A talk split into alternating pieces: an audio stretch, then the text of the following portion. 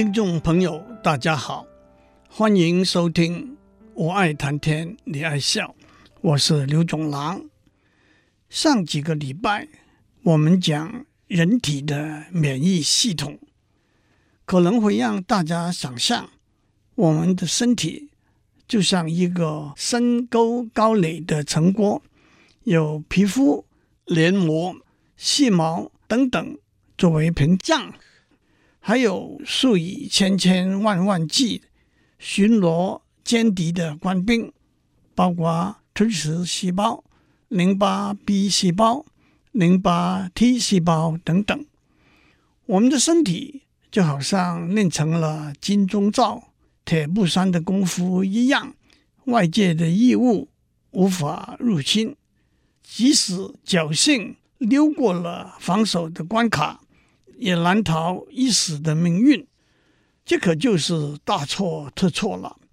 一个健康正常的人的身体里头有很多很多外来的生物，他们在我们身体里头，或者过着无伤大雅的寄居生活，或者为恶不彰的躲起来。虽然不能排除他们在某些状况之下揭竿而起。闹得天翻地覆，也或者扮演维护、增进我们身体健康的角色。首先，我们记得按照近代生物学分类的方法，生物分成三域。让我一言蔽之的说，真细菌域、古细菌域和真核细胞域都有域内的代表。生活在人体里头，让我先指出，生物界包括植物和动物里头，寄生和共生两种现象。寄生是两种生物一起生长，一种生物单向的依靠另外一种生物，称为宿主，从宿主那边获得生活成长需要的养分、滋润。和协助宿主或者会或者不会受到损害，但是不会得到任何好处。共生是两种生物一起生长，彼此相互依靠，获得生活成长需要的养分、滋润和协助。其实，寄生和共生之间的界限往往是不尽清楚、明显的。因此，一个说法是，生物共存的关系可以分成寄生、互利共生、竞争共生、骗利共生、骗害共生和无关共生等等。有些生物学家深信，共同生活是演化的重要机制。美国进化学家 Lin Margulis 说过。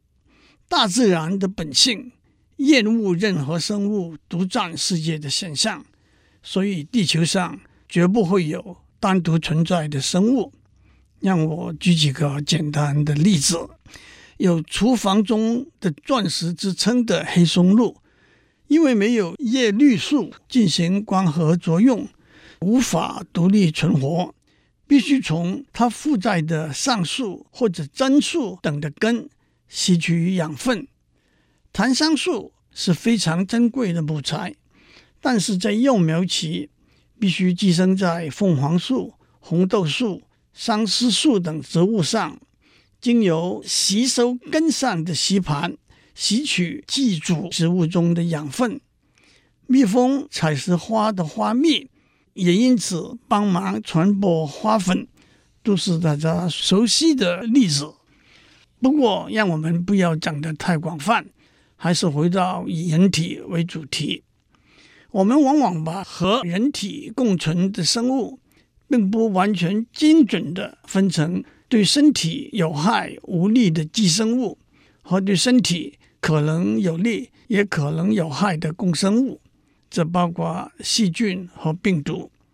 让我先交代几个寄生物的例子：寄生物。可以分成体外寄生物和体内寄生物。人体的体外寄生物包括蚊子、跳蚤、虱子等等。讲到这里，让我回答一个并不重要的问题：到底跳蚤和虱子有什么分别？如果您要一个弹头的回答的话，按照动物分类，它们从玉、介、门、纲、亚纲分下来都是一样的，只是属于不同的目而已。其实它们相同的地方是，都是细小、没有翅膀、靠吸吮动物的血维持生命的生物。跳蚤有两只长的后腿，可以跳高到十八公分。多数寄生在猫和狗身上，虱子多数寄生在人体上。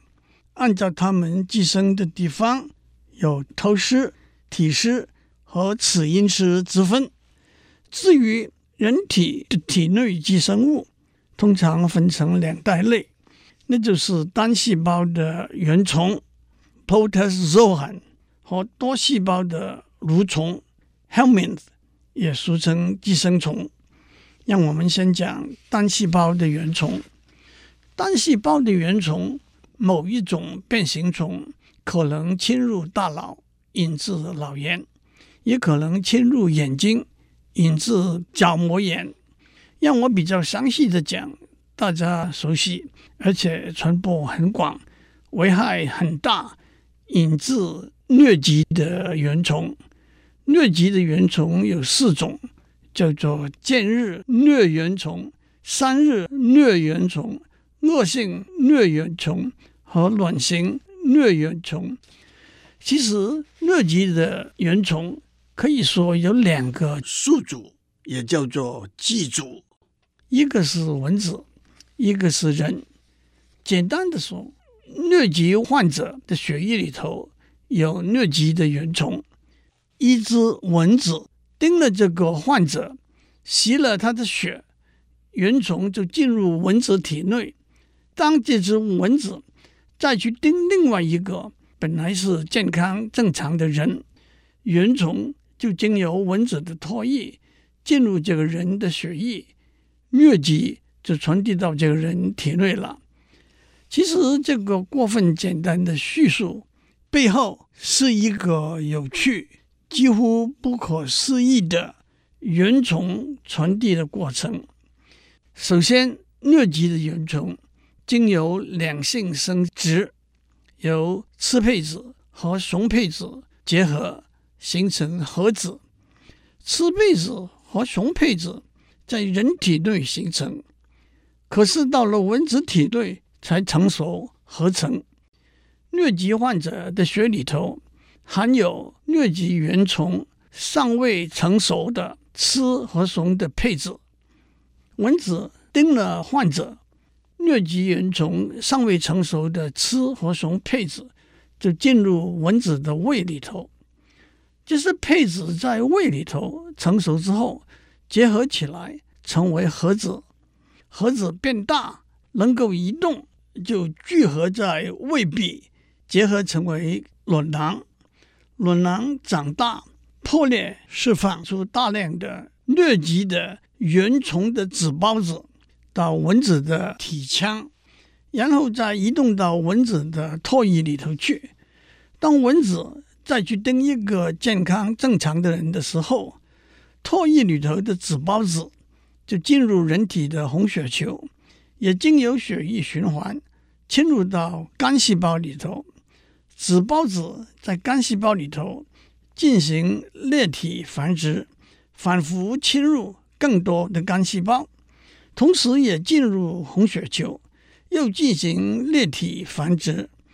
到了一个阶段，红血球里头裂体繁殖的结果会产生尚未成熟的雌和雄的配子，就是配子就等着被另外一只蚊子吸吮。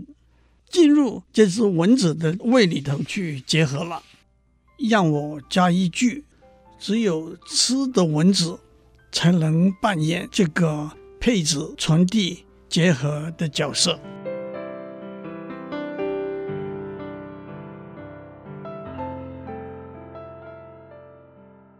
我们在下面讲到疟疾的原虫怎么样从人的身体传到蚊子的身体，再从蚊子的身体传到另外一个人体里头去。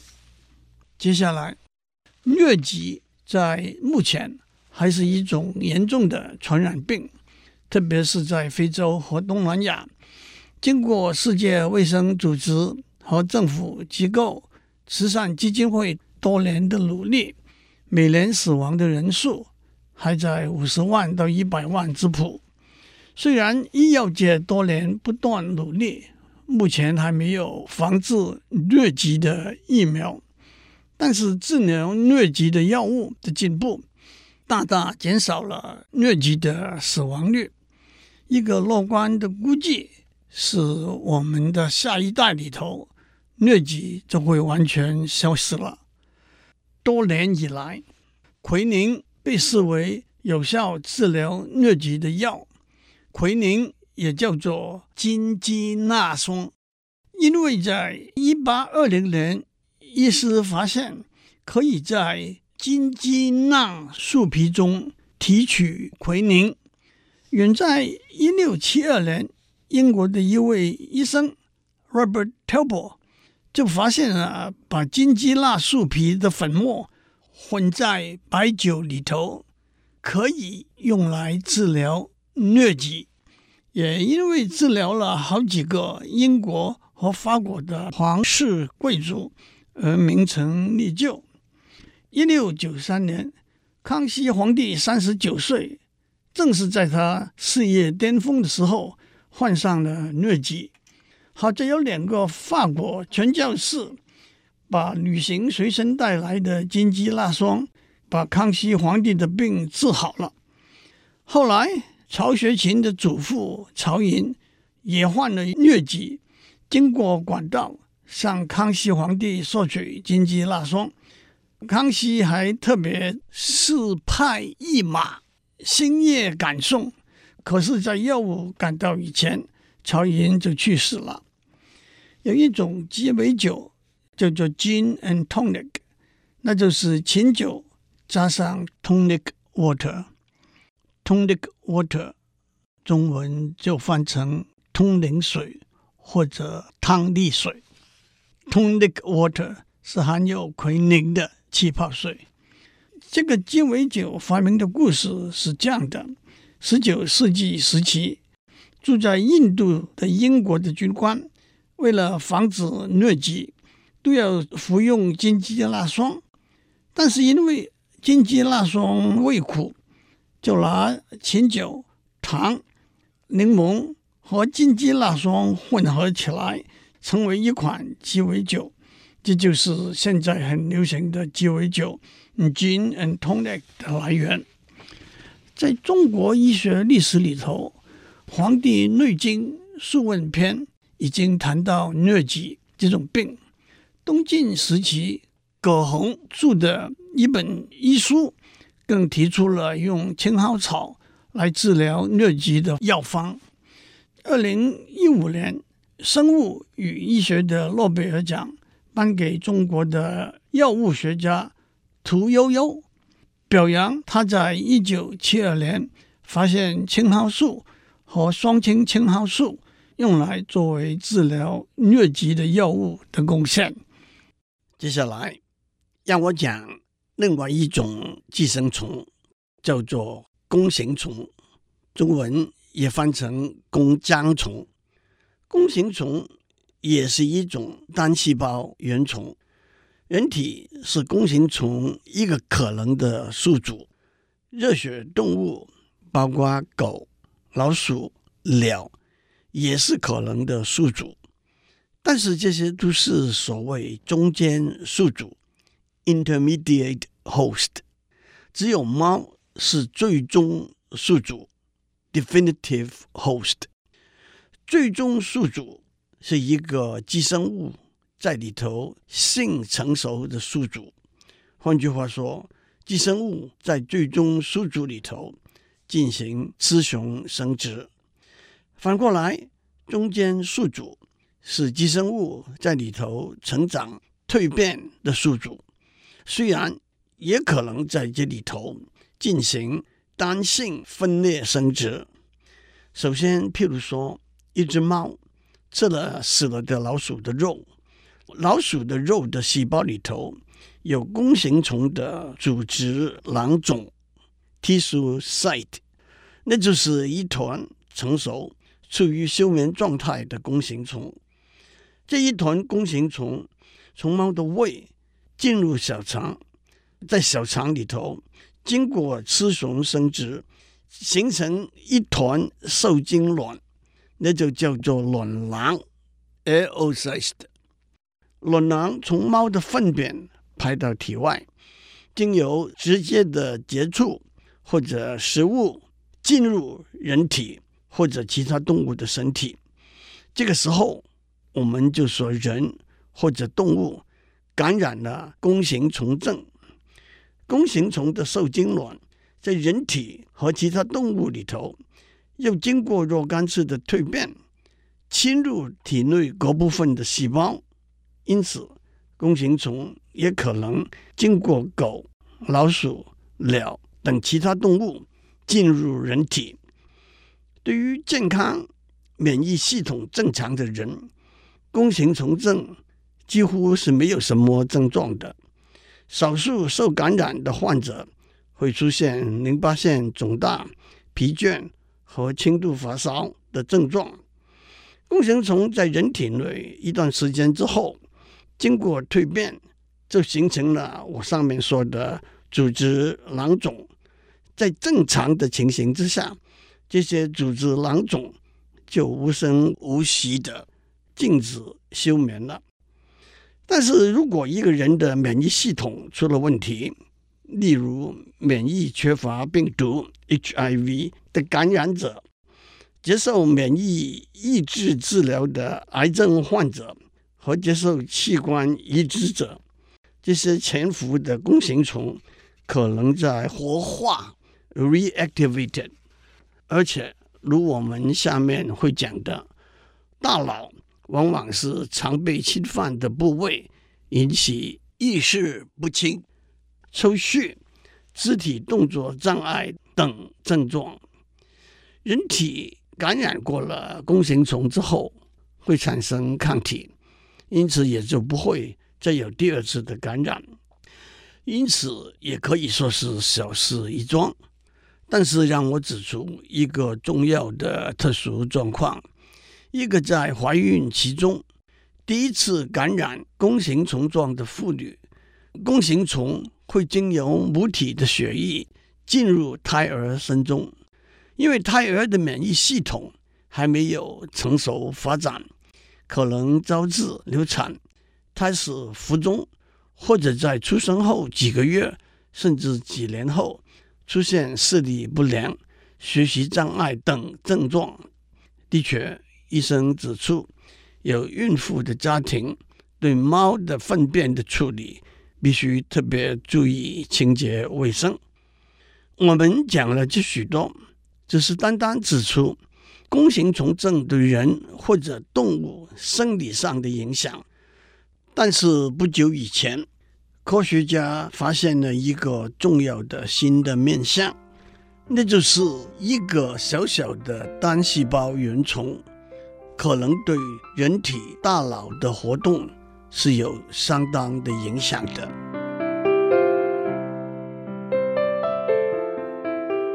以上内容由台达电子文教基金会赞助播出。